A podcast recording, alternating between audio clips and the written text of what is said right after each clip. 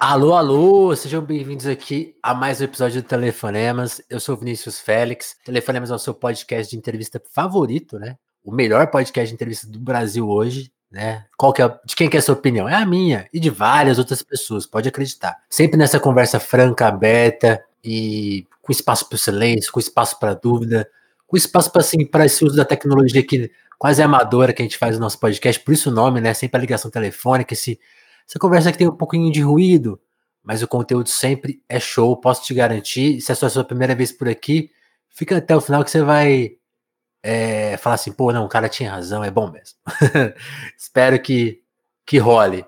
O episódio de hoje, assim, é muito especial, não só pelo, porque o Ale tá aqui, que é um baita escritor, um baita, uma baita mente aí do Brasil hoje, assim, né, um cara que chama atenção já há alguns anos, premiadíssimo, e a gente vai falar de todo o sucesso recente dele, porque o Ale colou aqui no distante 2019, né?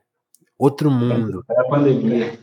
Pré-pandemia. E para quem acha assim que o telefonema surgiu ontem, muita gente conhece a gente a partir do. A partir da pandemia, quando foi quando a gente retomou uma certa frequência de gravações. É quando o podcast de fato bombou no Brasil também. Então tem. Acho que muita gente talvez ache que a gente veio nessa onda, né? E, e Fora o YouTube que a gente começou a fazer mais para frente também. Então, a gente tem história, pô. A gente tá desde 2018 aqui fazendo. E o Ale foi um dos primeiros convidados, ainda quando eu gravava assim no celularzinho mesmo, por isso que chamava telefonemas, eu, eu gravava o cara no meu computador e a minha voz eu gravava no celular. Eu fazia um, uma caixa acústica improvisada para. E assim, eu, é, eu sou meio ruim, mas a entrevista é boa e tá lá. E nem tá tão ruim assim o som. Eu ouvi hoje e adorei. Então, o Ale voltar aqui depois de tanto tempo e com tantos sonhos realizados, para a gente é uma, é uma felicidade, assim, tanto pelo telefone quanto de ver um colega nosso, um amigo nosso tão bem. Você concorda?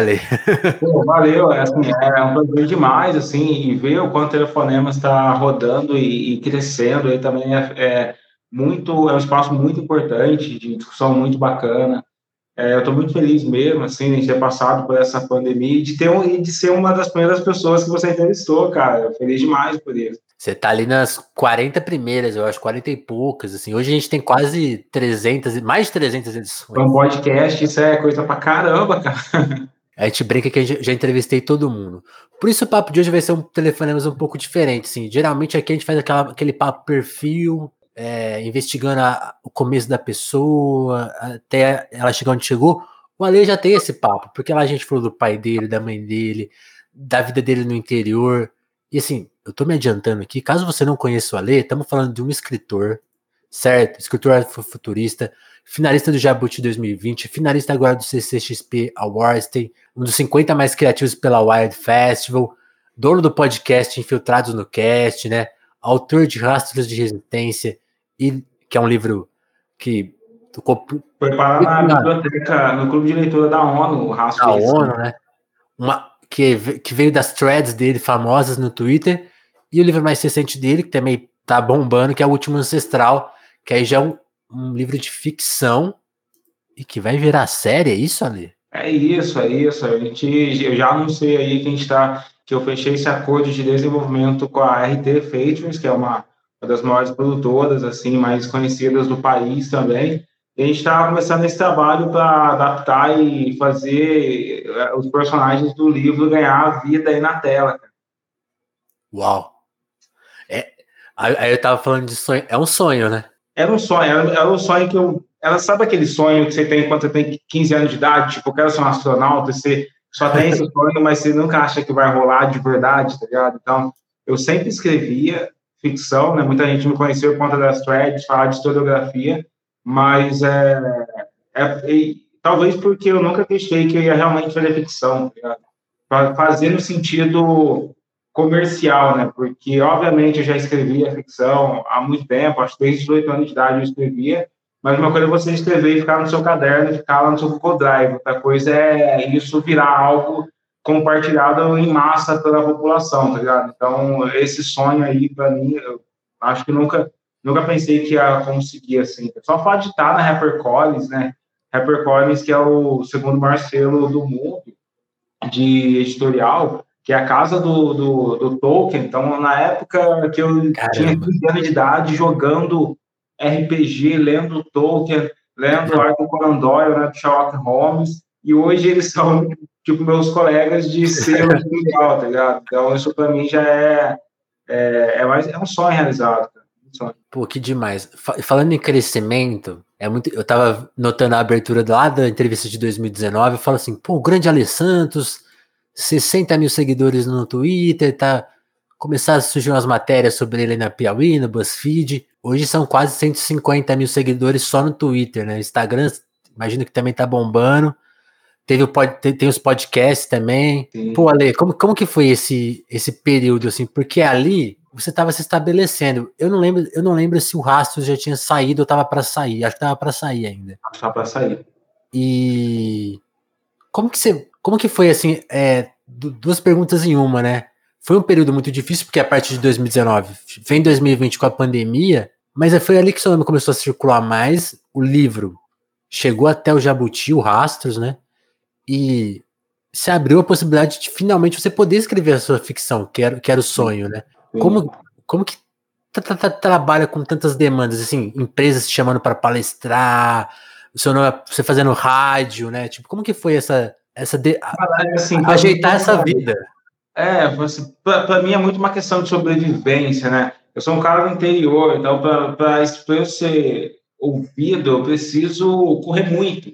Não sabe aquele lance de, ah, pessoas negras têm que correr duas vezes para mim já era muito normal, porque eu sabia que eu tinha que fazer muitas coisas. Eu lembro que, muito antes de tudo, eu trabalhava com social media, né? Eu já tinha uns Sim. blogs em 2007, né? blogs de games, eu já tive blog de moda, também já tive muitas coisas nesse rolê.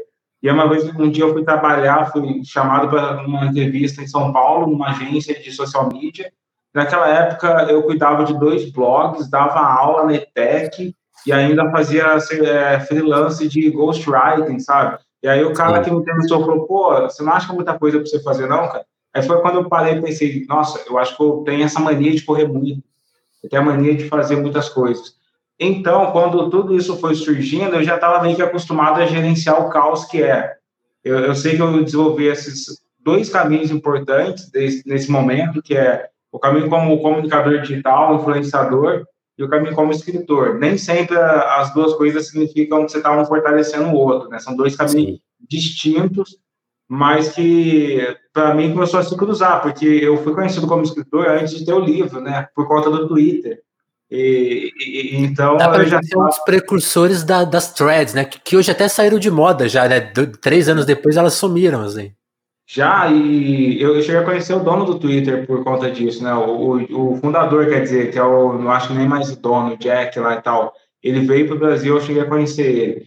Então, a, mas eu saquei também que ficar produzindo só conteúdo para as redes sociais é um caminho super válido, é um caminho que muita gente gosta, é, mas que não ia alimentar aquele meu sonho do garoto nerd jogando RPG que queria falar de fantasia, sabe?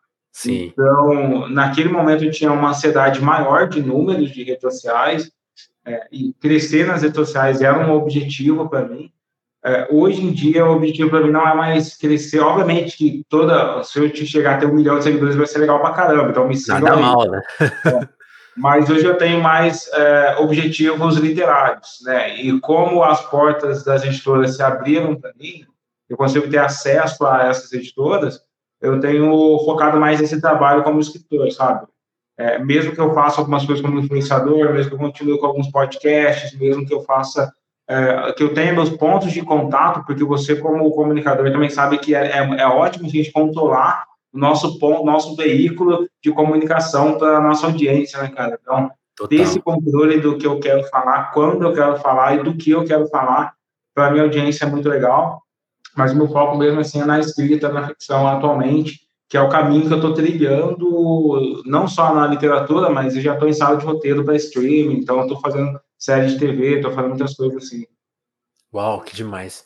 Vamos falar do Último Ancestral, porque é uma história afrofuturista, né? Eu acho que hoje já mais pessoas têm, têm contato com o termo, né? Mas acho que você pode até dar uma, passar assim, um, um resumo para que, pô, nunca ouvi esse termo.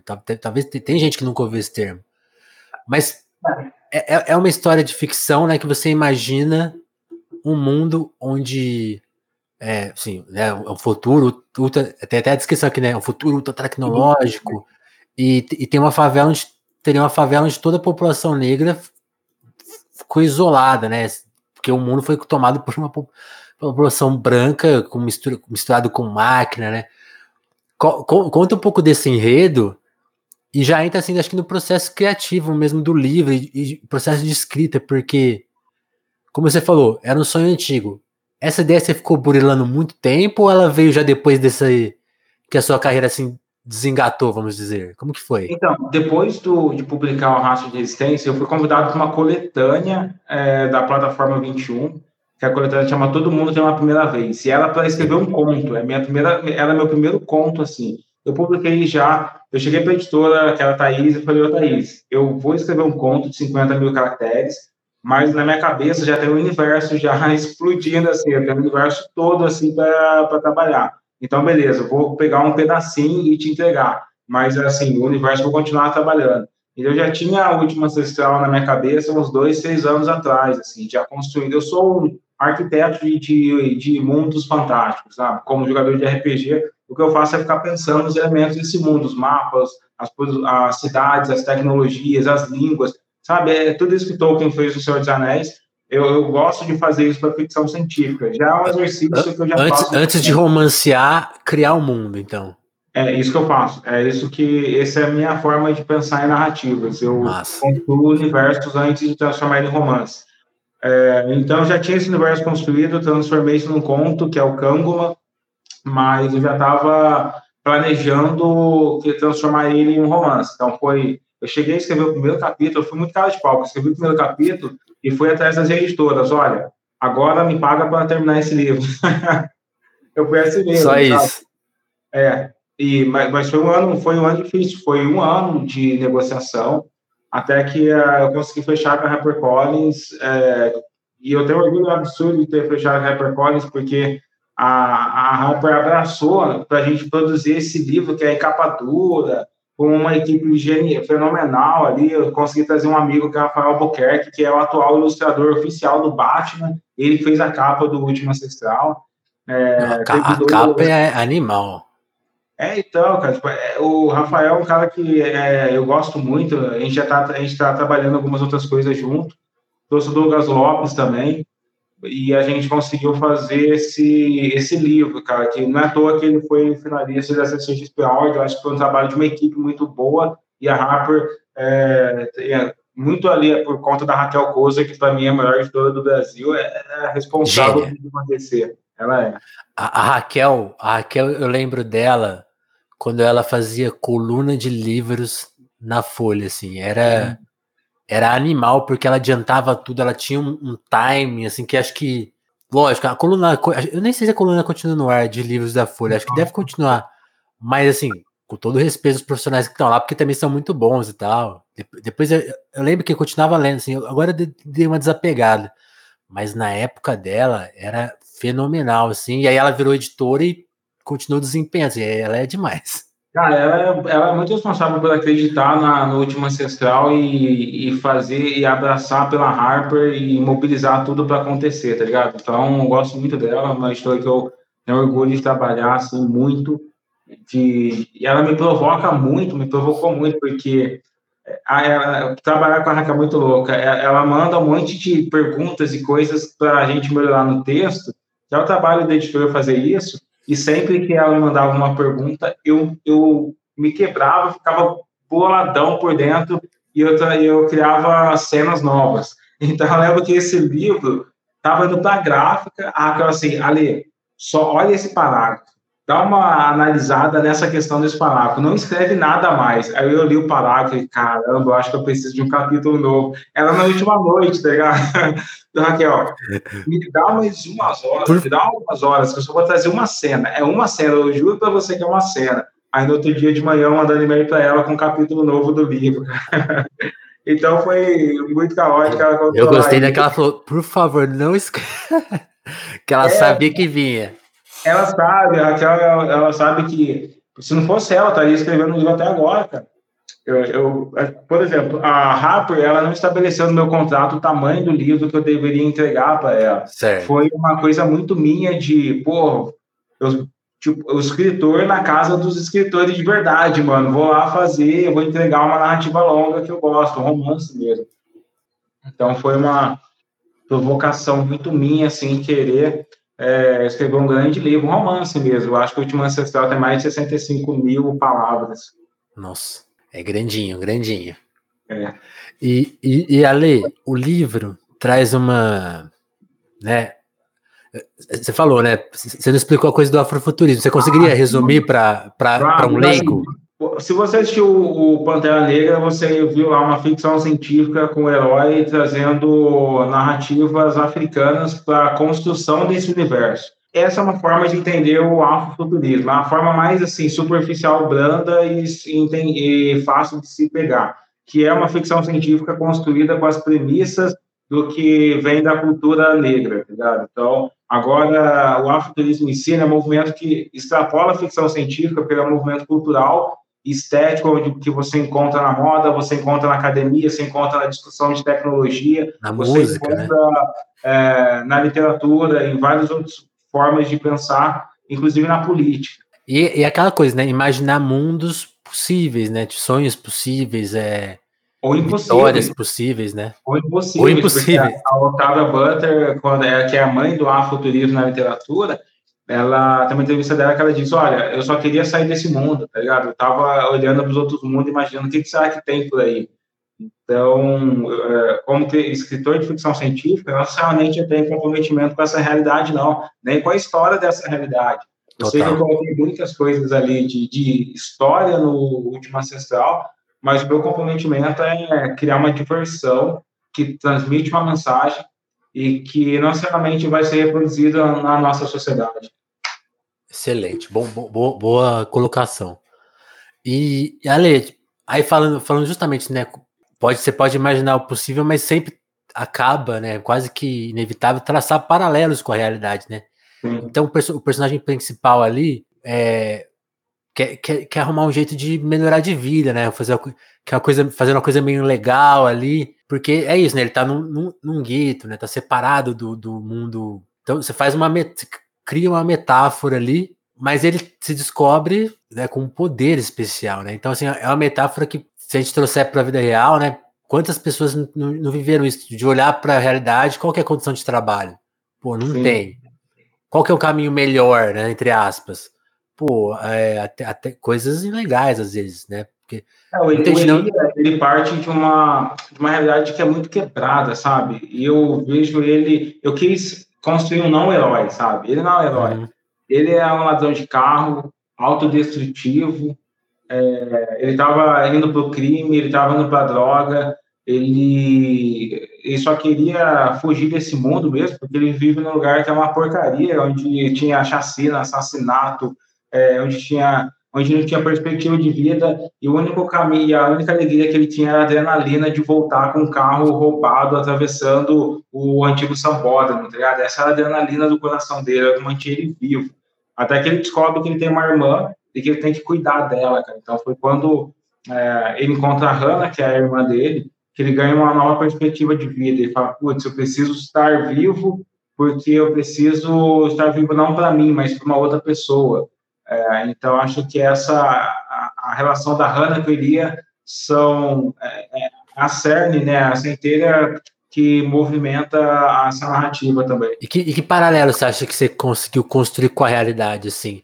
E, e aí, uma segunda pergunta. Você é um escritor que usa elementos.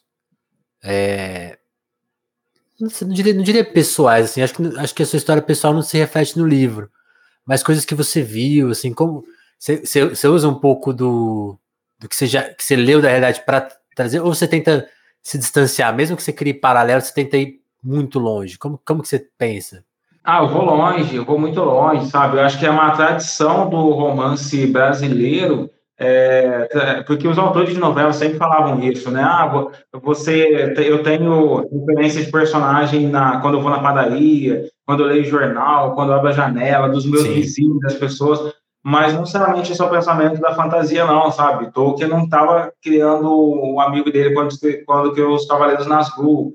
Então, o autor de Conan não estava se referenciando muito exatamente no, em alguém que ele viu no corredor. Então, acho que quando você pensa na, na, fantasia, na ficção, pode acontecer isso, não que exista uma regra, uhum. mas uh, uh, o foco, eu construo o mundo a partir da mensagem, sabe? Eu crio um high concept, grande conceito do que eu quero discutir, e eu vou fazendo esse mundo se expandir a partir desse conceito. Então, o Último Ancestral é uma narrativa que, que fala muito sobre o quanto a tecnologia pode ser aliada ou pode ser inimiga da nossa ancestralidade, sabe? Então, todos os elementos do livro é, mostram essa dualidade. Por exemplo, você tem os tecnogriotes, que são os drones criados para coletar a memória do povo e que se tornam armas contra o próprio povo porque eles na, porque eles se tornaram dispositivos tecnológicos.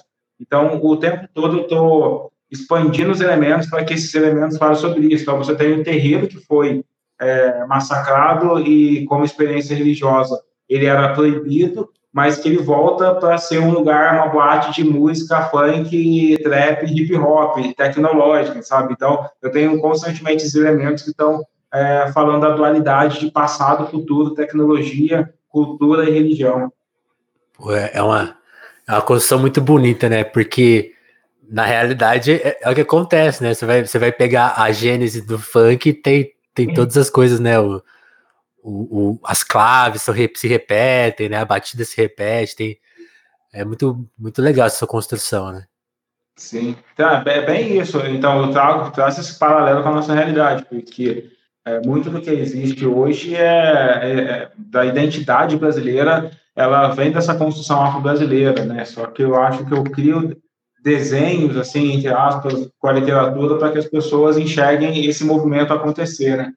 O, o Ale, você falou uma coisa muito legal no começo, que é assim, eu te perguntei, pô, sua vida ficou mais difícil, porque agora você muita responsabilidade, você falou, meu irmão, eu sempre tive muita responsabilidade, sempre fiz, fiz muita coisa.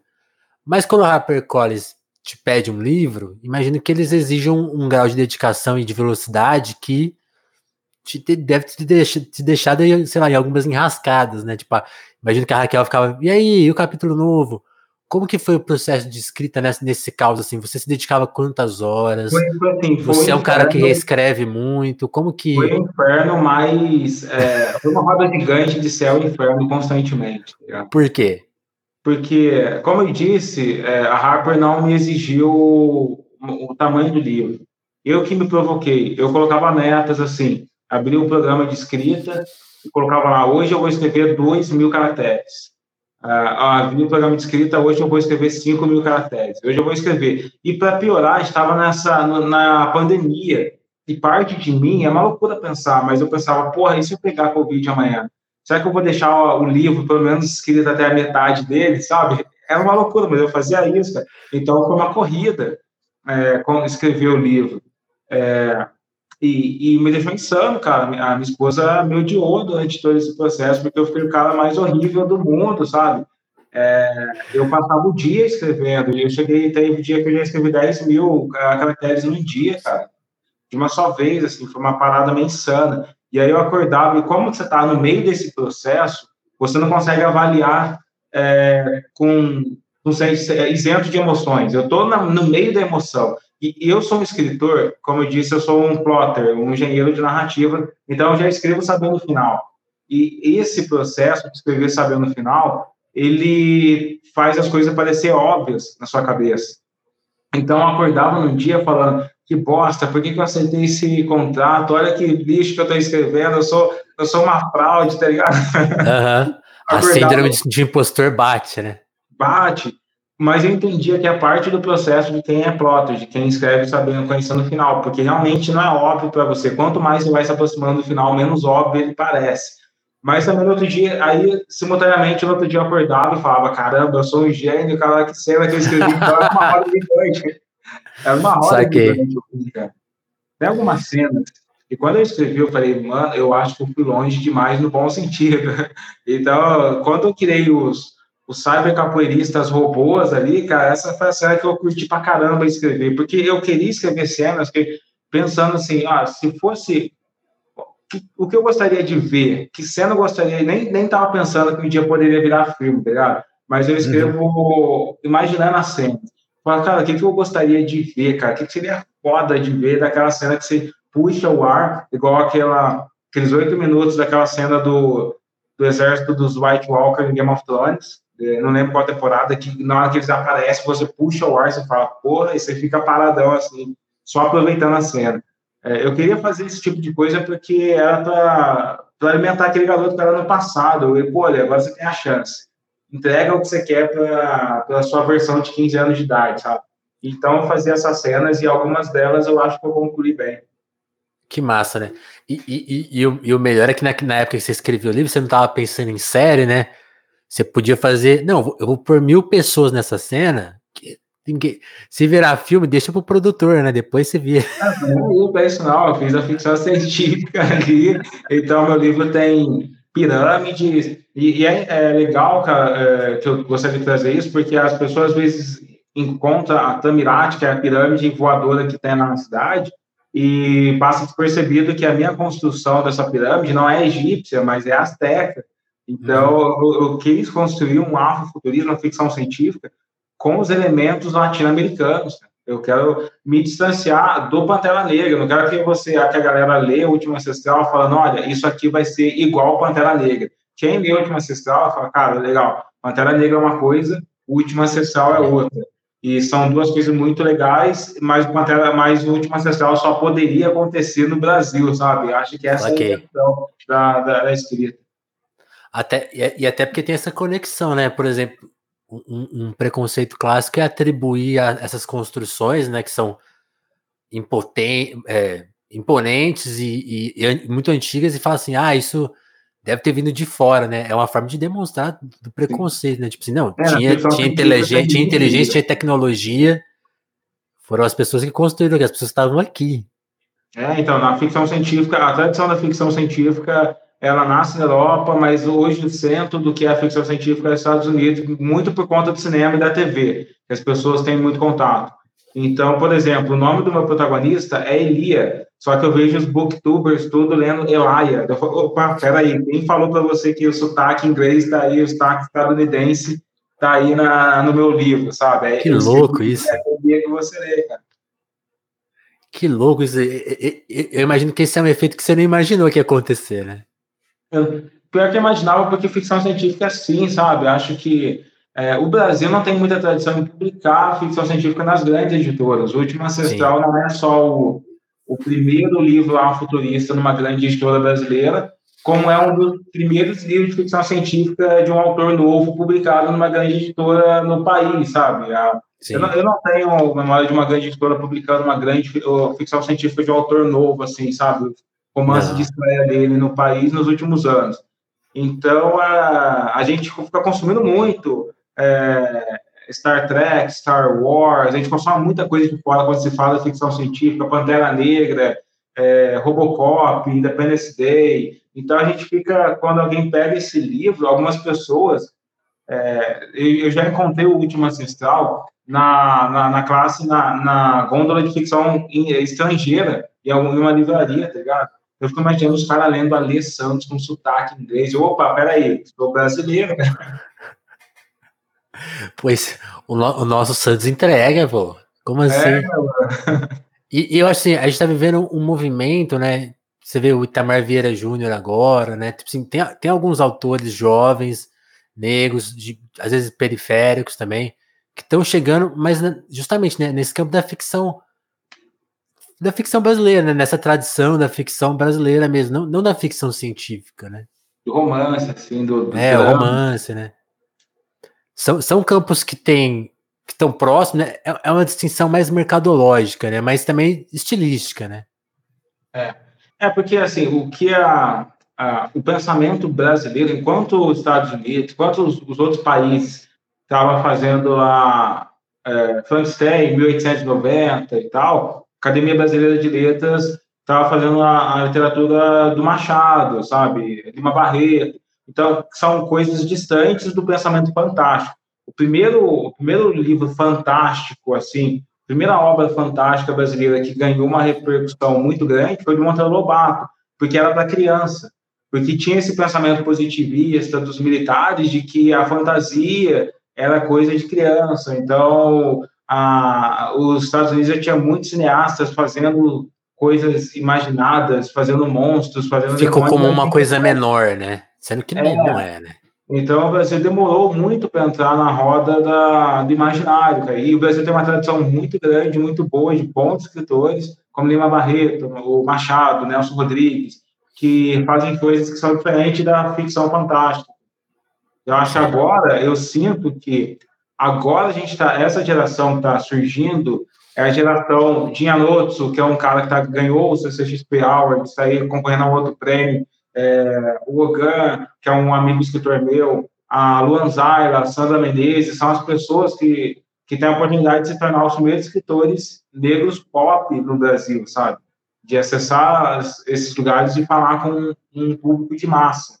E se você olhar para o que é a, a fantasia pop brasileira, você vai começar a olhar para 2010, onde tinha Rafael Dracon, Eduardo Spohr, então a gente está ainda, sabe, enquanto os Estados Unidos já tinha caras pop da fantasia, enquanto a gente já tinha J.K. Rowling, enquanto a gente já tinha Tolkien, enquanto a gente já tinha nos outros lugares, a gente agora está começando a ter os escritores de fantasia populares no país.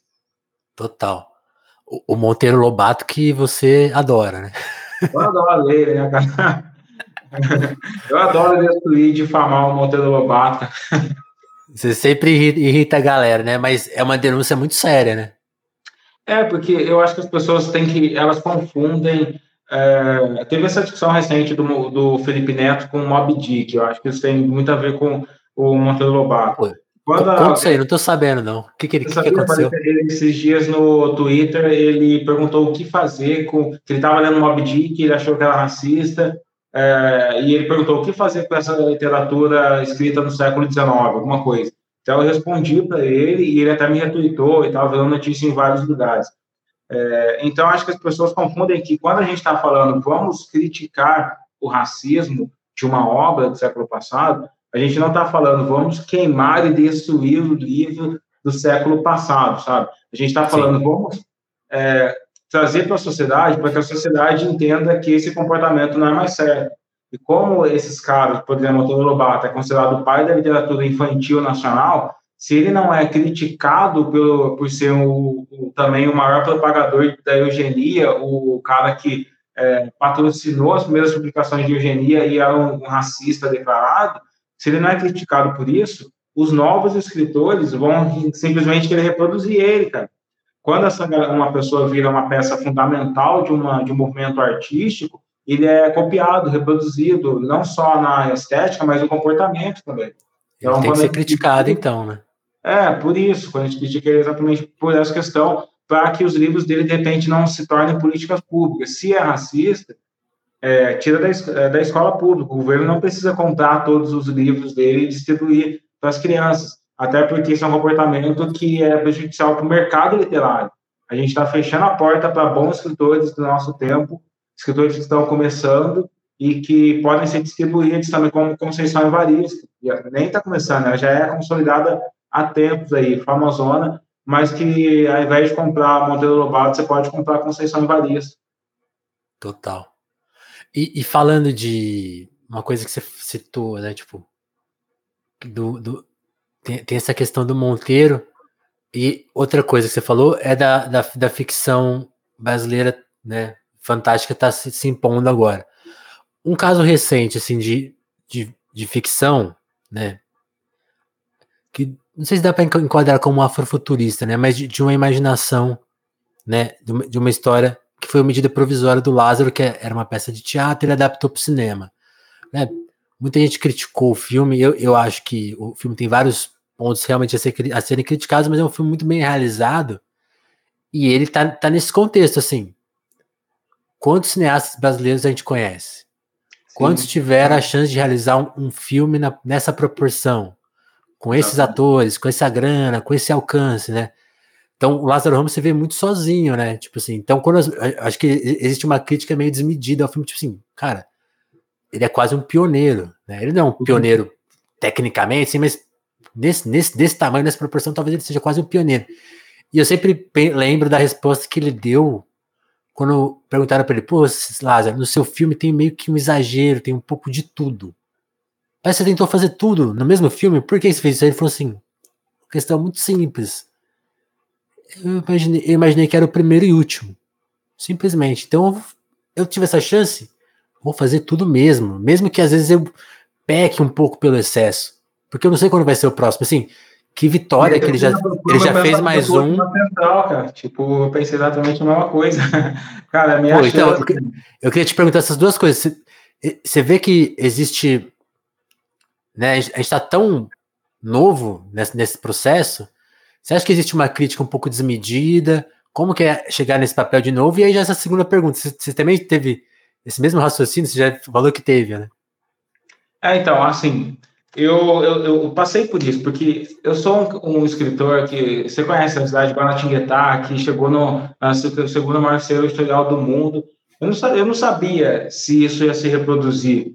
Eu tinha que, tinha que fazer o livro da minha vida, o último ancestral, eu conto que é o livro da minha vida, assim como Raça de Resistência também foi, porque todo livro meu vai ser o livro da minha vida. Não sei se vai ter o próximo, é, agora é, eu estou um pouco mais seguro porque as coisas têm, eu tenho, as pessoas, a minha carreira como escritor tem se organizado mais, sabe? As pessoas, algumas pessoas têm vindo atrás de mim para outras obras e, e, por conta disso.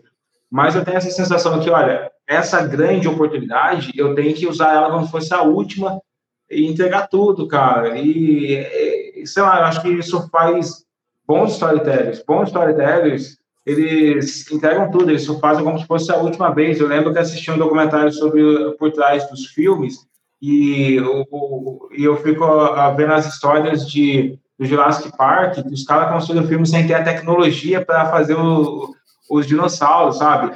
E esses caras me inspiram, mano. Eu tenho que entregar isso, eu tenho que escrever o livro sem ter tecnologia para entregar o livro, porque isso vai não só provocar a, a minha escrita, mas provocar uma mudança no mercado, cara provocar uma mudança histórica, provocar uma mudança que, a partir dali, você vai ter uma nova experiência de, de arte assim, no país.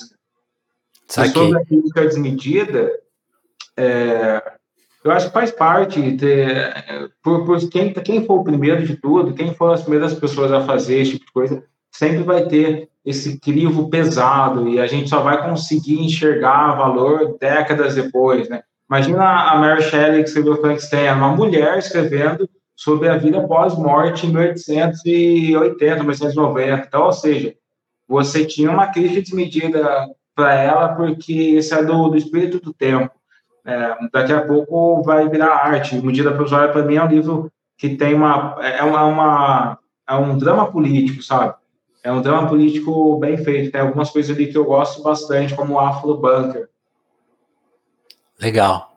Falando em crítica de medida, ontem, por, por coincidência, eu estava ouvindo o acústico da Lauren Hill, né? Que na minha opinião, é talvez seja o acústico mais bonito de todos os tempos, né? Competindo ali, sei lá, com.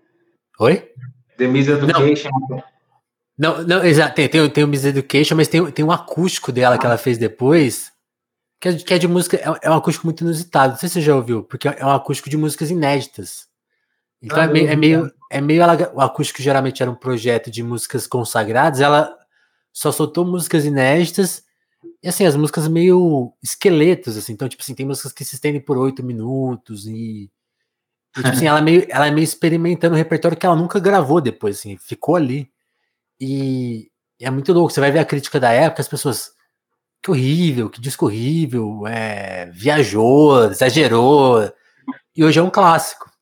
Então. É, então, porque gera, coisas novas geram estranheza. Então é natural que a primeira reação das pessoas seja, seja algo estranho. Né? Então, e depois as, as pessoas vão se acostumando e saboreando mais aquilo ali. Massa. Você falou, Ale, que está experimentando fazer sala de roteiro. queria, não sei se você pode. Sala de roteiro sempre é uma coisa complicada, né? Porque são projetos que vão ganhar vida lá na frente, não pode confidenciar muito o que está rolando. Mas como estão sendo essas salas? São salas que você está se sentindo confortável? Como que é a questão é, de chegar na sala, sendo um cara jovem? Como, como que está sendo? E aí, uma, uma segunda pergunta. Ah, não. Responde aí, depois eu faço a próxima. Cara, assim, é, é surreal para mim estar numa sala de roteiro. É, tem um, um pessoal é, genial, assim. Eu não posso falar muito sobre, sobre a, a sala e tal, mas eu já estou trabalhando na. Tem, tem, tem uma, uma pessoa que eu posso falar que eu, que eu trabalho junto, algumas ideias, que é o Rodrigo Bernardo, que é o cara que está fazendo o filme do Jaspion. E ele é um cara que eu gosto muito, eu compartilho muitas ideias com ele, tudo que eu estou escrevendo eu passo para ele. A gente fez uma bíblia de uma sala junto, agora tem outras coisas que estão rolando. É, e tem outra sala. É, é, que... Peraí, peraí. O que é a bíblia de uma sala? Ah, tá. É, para quem não sabe, a... antes de escrever cada episódio, você tem que construir um documento que vai explicar para todo mundo, para os estúdios, para os investidores, que história é essa, onde, essa, onde ela se passa, é, quais são os limites da ficção. É basicamente um manual do universo que você está construindo, manual bem resumido do universo que você está construindo, e qual é essa história, o arco dela, para onde ela vai. É basicamente um documento assim, isso é chamado de a Bíblia, que por incrível que pareça, por se chamar, mesmo se chamando a Bíblia, é um documento geralmente curto, porque ninguém quer ler uma Bíblia efetivamente. É um documento de 30 páginas que qualquer um que vai ler vai, vai, vai entender o que a sala de roteiro está querendo fazer, para qual caminho que vai, qual arco dos personagens, qual que é, é, quais elementos fantásticos ou não realistas que existem nessa, nesse universo. Então, esse é, essa Ué. é a Bíblia. Talvez seria melhor chamar de manifesto, né? Uma coisa mais curtinha. É, então. é, mas eu acho que eu acho que as primeiras Bíblias é que, por exemplo, George, George Martin, tá, no universo de Game of Thrones, se você fosse organizar mesmo o universo de Game of Thrones, era os seis, sete livros, tá? Então vira uma Bíblia, vai uma, fica maior que a Bíblia, efetivamente. Acho que, acho que nem ele daria conta, né? Como, é. não, como não anda dando conta? Cadê o último livro? É, pois é, já último, né? Tá, tá chegando spin-off e, e, os livros não estão. Mas eu entendo o George Martin, cara. Talvez eu fico imaginando que se tudo der certo, isso vai acontecer comigo de, de eu estar tá produzindo a história do Última Ancestral na tela e não um livro. É muito louco isso, cara. Por vários, várias questões, inclusive de que na TV você ganha mais grana e por conta disso você acaba se envolvendo mais com a TV e menos em trabalhar no livro. É uma loucura isso. Total. Uma coisa que você falou esses dias no Twitter que eu acho muito legal é que é. Você falou assim, pô, tô conquistando as minhas coisas, mas eu, eu quero que no futuro mais pessoas consigam viver o que eu vivi. O que, que você consegue planejar sobre isso? Assim, como que, como que é isso? Assim, ver que a sua conquista tem que ser compartilhada, porque senão ela não se torna real, ou, ou mesmo pra, tão prazerosa quanto ela já é. Assim. Como, como que você pensa isso? E, e aí você pode falar de coisas que já estão na prática ou que você ambiciona para o futuro mesmo. Acho, acho que seria legal ah, você falar disso. É, eu vejo que o fato de eu ser um dos, um dos primeiros escritores de ficção negra numa grande editora, ela é muito mais sobre o quanto grandes editoras ainda precisam é, você precisa pegá-las na mão e levar elas até a escola onde está onde tá os talentos. As pessoas, gente, uhum. estão indo para o lado errado, dá aqui a sua mão, eu vou levar vocês para conhecer uma galera pesada, porque essa galera está produzindo. Então, acho que todas essas estruturas, a, a estrutura dos streamings brasileiros, das produtoras de cinema, a estrutura das editoras, ela precisa ser tratada como uma criança quando se fala de talento mesmo, que a gente não tem cultura de criar novos talentos. Né? É, Saquei. Qual escritor brasileiro você vê que ele foi bancado e, e aconteceu por conta do trabalho de uma editora? As Mesma categoria é... de base, né? Prepara um é. jogador caro. Pega, é, no futebol faz isso, né? Pega, leva para uma escolinha, fala assim, ó, vou te dar um contrato de 10 anos, mesmo que você vai publicar livros curtos ou contos comigo, mas eu vou trabalhar a sua carreira, vou ter uma participação maior em seus lucros, mas o plano em 10, em 5, 6 anos a gente está junto ganhando muito mais grana. Não, não tem muito isso, tá ligado, no Brasil. É, já no audiovisual tem, né? O próprio Lázaro tem um contrato lá com a Amazon que vai ficar os próximos anos, né? O, a, nossa, como é que eu esqueço o nome dele, cara? O que fez Corra. É, Jordan Peele? Jordan Peele, Jordan Peele tem contato com a Amazon, então você vê que os grandes criadores, eles fecham e ficam anos ali produzindo. Algumas coisas vão dar certo, outras não vão dar certo, mas você tem uma manutenção ali da relação deles. Então, eu, eu penso, e já estou trabalhando nisso, em apresentar os escritores que são meus amigos, que eu olho para eles e falo, cara, vocês já estão prontos, já estariam prontos para estar do meu lado e do Jim lá na CCXP Awards, já estariam prontos para estar nos grandes festivais, assim, e eles só não estão por conta de acesso mesmo, sabe? Porque nem todos os escritores têm as habilidades de ser bons comunicadores e publicitários, né? Eu sou formado em publicidade, eu sei, eu sei andar no meio desse, desse meio, assim, sabe? Do meio empresarial, eu sei chegar lá. Que, que detalhe, não é nada fácil, né? Não, não é, cara. As negociações, as, às vezes a galera peca por, é, por negociar, por não saber os valores, por, ou pedir, por, por pedir pouco demais, ou pedir muito demais, ou não entender qual o significado de uma movimentação empresarial. É uma porcaria que é assim, uma habilidade de quem está nesse meio empresarial, sabe? Então, Sim. muitos escritores negros não têm essa habilidade, são ótimos na escrita e, na, e não são muito bons assim na, na negociação, cara. Perde oportunidade. O próprio Lázaro escreveu disso no LinkedIn uma vez, que ele teve que aprender a, a formatar e a lidar com isso para crescer. E um dos caras que me inspira, é, é um, para mim, é um dos gênios de fazer isso, é o Basquiat. O que foi o Basquiat? É um cara que aprendeu, que é o cara que falava diretamente com a quebrada da realidade do grafite, mas que simultaneamente andava por todas as galerias as de maior sucesso e conseguia se conectar com todo mundo ali nas galerias de Nova York, sabe? Conseguiu se transformar numa marca. Para mim, essa, essa é uma habilidade que eu gosto e que eu quero compartilhar e que eu tenho ajudado alguns é, amigos a chegar lá, sempre citando, por exemplo, sempre que eu vou dar uma entrevista. Essa, uma... essa era a minha pergunta de agora, assim, eu, eu quero que você faça essa curadoria pra gente. Quem, quem que eu tenho que trazer aqui no Telefonemas hoje que vai ser o nome do futuro? Hoje tem que trazer a Sandra Menezes, por exemplo. Ela é a primeira romancista a escrever ficção aqui, no Brasil. Ela é. E, e ela está crescendo pra caramba, é roteirista também, está fazendo muitas coisas legais ali. Ela é uma Quem das mais? Quem mais? Sandra Menezes, a Gautier, Elias já trouxe a Gautier. A Gautier, ela. Gautier já. A Gautier, cara, é, eu adoro, eu adoro ela. O é, José Roberto Vieira, que é o primeiro escritor de steampunk do país também. Ele usa a arroba Ogan, um cara que é meu amigo, tá trabalhando pra caramba, é, faz esse tipo de coisa. A Luan Zaira, primeira mulher a escrever afuturismo no país. É, ela fazia contos, ela escrevia antologias, né? Então a Sandra é a primeira romancista, a Lu era a primeira pessoa a publicar mesmo. São pessoas que estão sempre ali publicando. E, e, por exemplo, sempre que eu tenho acesso à imprensa, à grande imprensa, é, por conta de, ah, você vai, ser, vai receber uma. Uh, foi indicado ao CCXP Awards ou alguma coisa, eu sempre cito as pessoas. Uma forma de dar visibilidade para elas também, porque no final das contas, as editoras querem visibilidade da, dessas pessoas, de todo mundo. Então, eu estou sempre pensando em como. Eu sei que eu não vou conseguir fazer virar para todo mundo, mas se eu puder distribuir um pouco dessa do acesso que eu tenho para uma pessoa, sabe? Se eu conseguir facilitar já é uma pessoa, Nossa. já vai ter o sucesso para mim. Total. Ô, Ale, e, e, os seus outros projetos? Você chegou a ter um podcast, né, com, com o Paulo Cruz, aí tem, tem, tem, um podcast. tem o Infiltrados. Como, como que foram essas, essas incursões?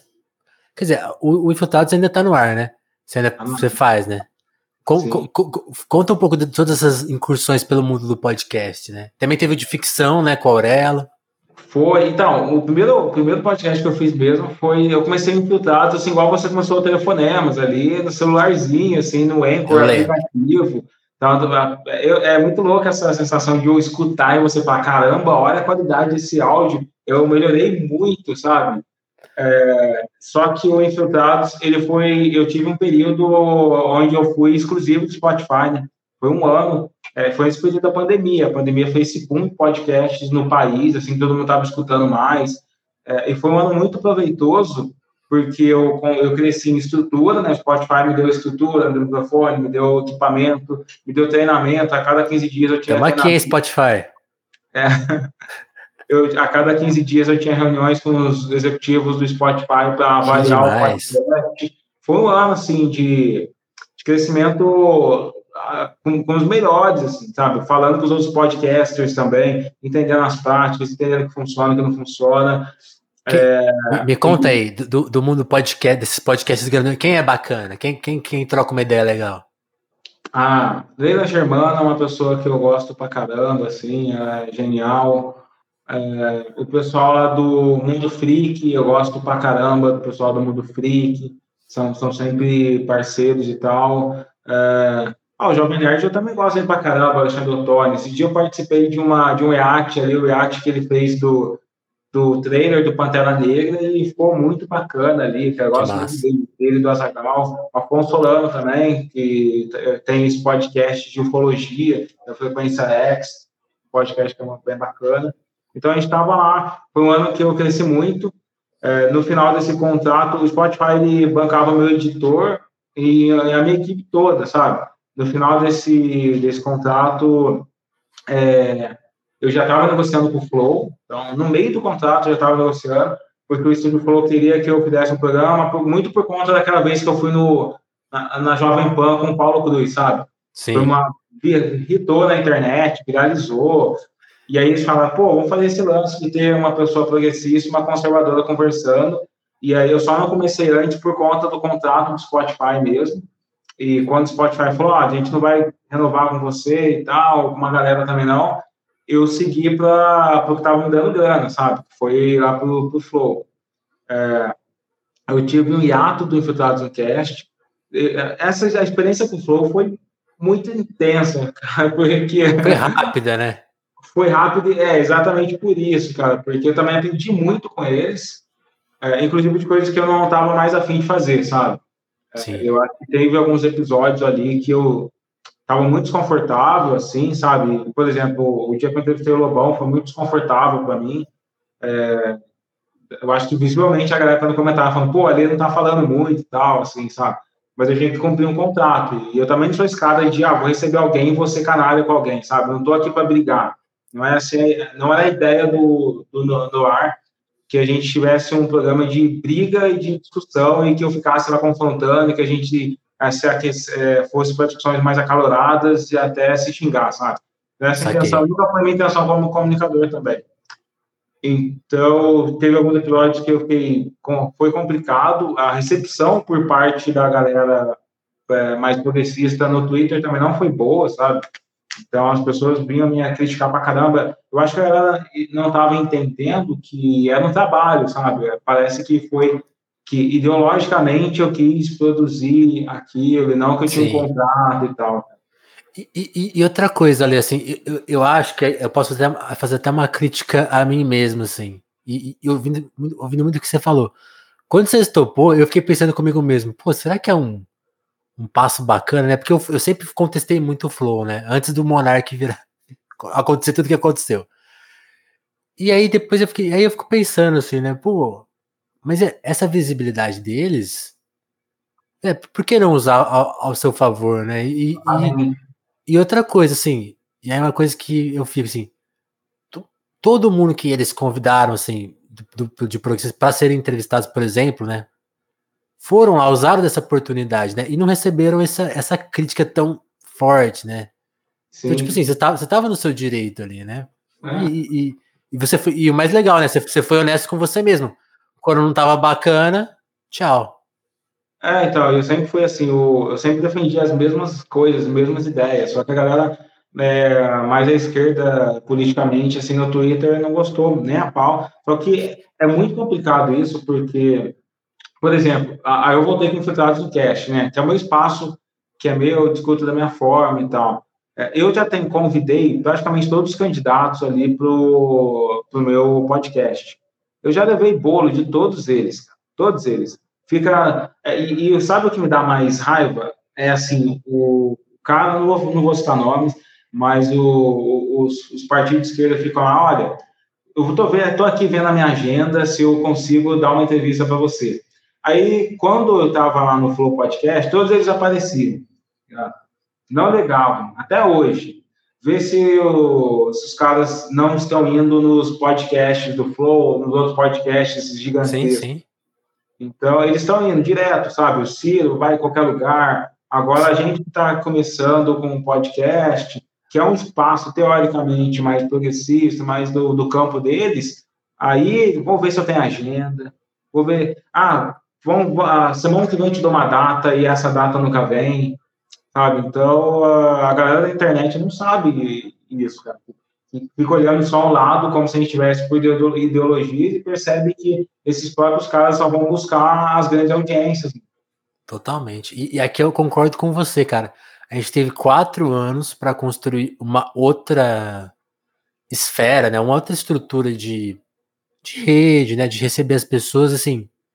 Quem progrediu só foi a direita, assim, porque o, políticos continuaram frequentando os podcasts de sempre. É, foram e, quatro anos assim que não aconteceu quase nada.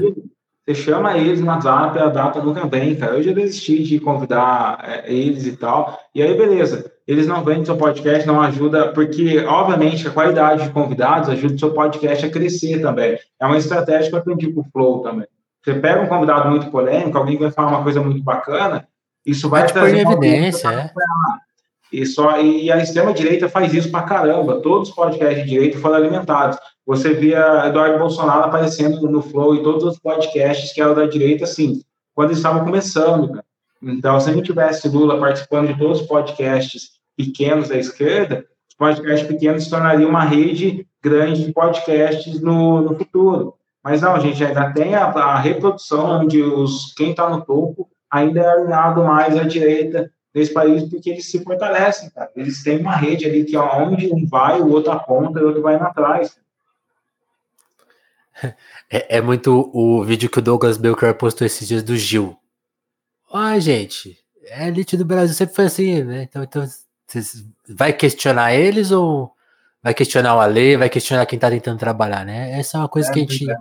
é um vício nosso. Assim. E aí, é, e simultaneamente rolou lá no Flow, assim, que é, eu, eu já tinha recebido uma proposta para adaptação do meu livro é, quase em virando dezembro do ano passado e tal, e eu já estava sentindo que eu tinha que, que ir para o lado da ficção científica, porque esse lance de debate político na internet é, é para quem tem vocação para isso, tá ligado? Para quem... Estômago também. Quem tem estômago, porque agora com as campanhas a gente vai ver que vai ser bem, bem complicado. Já está é, horrível. E eu já tava, eu já tive uma discussão com um bolsonarista lá, cara, com o Alexandre, ah, como é que é, o Alessandro Negão, cara. Nossa, foi horrível, quatro horas de discussão. Não entra na cabeça do bolsonarista, eles não querem reconhecer a verdade, sabe? É, eu voltei para minha casa me sentindo mal daquele episódio. Porra, quatro horas, esse cara só falando as piores besteiras do mundo, as piores teorias das conspiração. Você não vence isso. É, e eu falei, pô, quer saber, eu vou, vou investir na minha carreira de escritor, eu vou seguir o caminho que eu gosto da ficção. É, e o meu contrato estava acabando já mesmo com ele, a gente tinha um contrato de três meses, e depois a gente discutiria a renovação desse contrato. Também tinha esse lance de ser o Flow tem uma, uma estratégia muito de fazer podcast é o estilo de vida deles. Não é uma profissão, é a vida. Então, começa fazendo duas vezes por semana, depois você começa a fazer cinco vezes por semana, depois você não sai mais daquela casa, porque você tem que fazer o podcast, visitar o podcast do que está do lado, no estúdio do lado, no outro dia, visitar o terceiro podcast, voltar a fazer o seu podcast, gravar é, de gaveta. Então, assim, é uma parada que para mim estava insustentável, por, por eu ser esse cara faz muitas coisas. Eu não queria ser só podcaster do Flow, sabe? Eu quero, quero fazer minha escrita, é, eu já cheguei a faltar alguns episódios lá, porque eu tinha palestra no mesmo dia, tinha eventos que eu tinha que fazer. Então, viver para ser podcast naquele estilo não estava sendo bom para mim. Então, quando o contrato acabou, é, eu já tinha anunciado para eles que não ia renovar o contrato. Um, é, eu gravei o último episódio, uma semana depois veio aquela crise do Monark ali, né? Foi tipo desvia assim porque a galera cobra, cara. A galera, como se eh, a culpa do Monark ter falado bosta fosse minha, então a galera vem cobrar, coisa que tem nada a ver e tal. Então, dessa vez eu consegui desviar por conta disso, já tava fora. Bom, legal, legal te ouvir sobre esse assunto. Como você falou, né? Muito tenso, né? Porque é, tem até uma música do Rico Dalassan que saiu hoje, que ele fala, né? Tipo, as pessoas veem a gente de longe, né? E imaginam uma coisa, e a realidade é outra. Legal se aproximar a lente para caso alguém tenha ficado com alguma dúvida, né? sobre isso. O Ale, pensando no futuro, adaptar a série, quiser adaptar o livro para a série, né? O que, que você consegue planejar assim? Da... Porque você falou dessas duas coisas. Quando você era um cara que trabalhava, não era conhecido, loucura. Essa loucura se mantém. Dá para pensar muito lá na frente? Não dá? O que, que você consegue antever assim de, de projeto, de ideia, de, de, Cara, assim, de trabalho tô, né? e de vida é, pessoal também. É, então a gente vai começar a desenvolver a série. Até pra você ter tempo para sua esposa, né? Senão ela vai ficar brava. Ah, ela é animada, cara. Depois eu sou workaholic, mas ela. É, a gente tá começando esse trabalho da série. E então a gente tá, isso ele vai se estender nos próximos anos, acho que vai ser uma das maiores demandas dos próximos anos, é um, uma série ou, ou filme, ainda não está decidido se é série ou filme, ou se é série de filme, sabe? A gente está discutindo isso. Massa. Mas, é, em todo caso, é algo para dois, três anos para acontecer, né?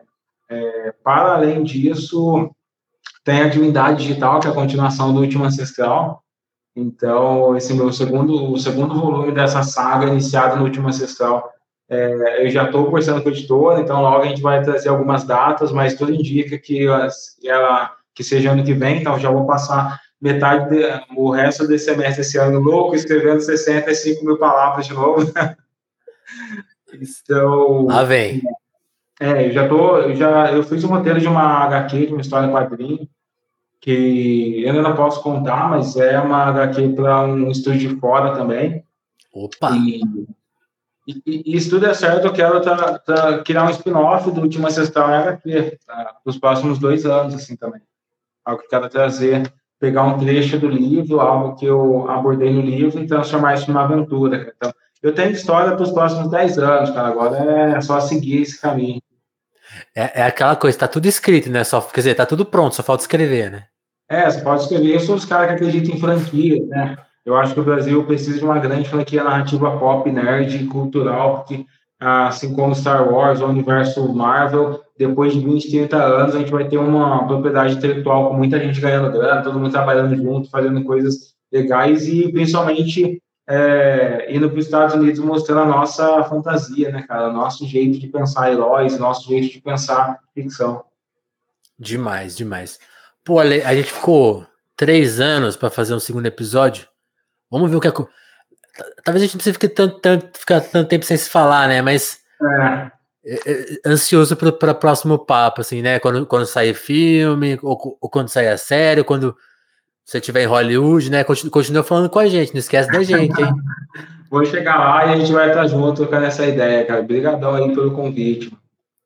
Beleza, eu, eu vou liberar o Ale, gente, porque vocês viram, né? A esposa dele cobra ele, ele vai ele tem que buscar ela, fazer um rolê com ela, então não vou ficar aqui atrasando ele, fazendo mais pergunta, não. Antes disso, antes da gente iniciar, só lembrar vocês que estão curtindo aqui o nosso papo hoje. A audiência aqui é muito bacana ao vivo.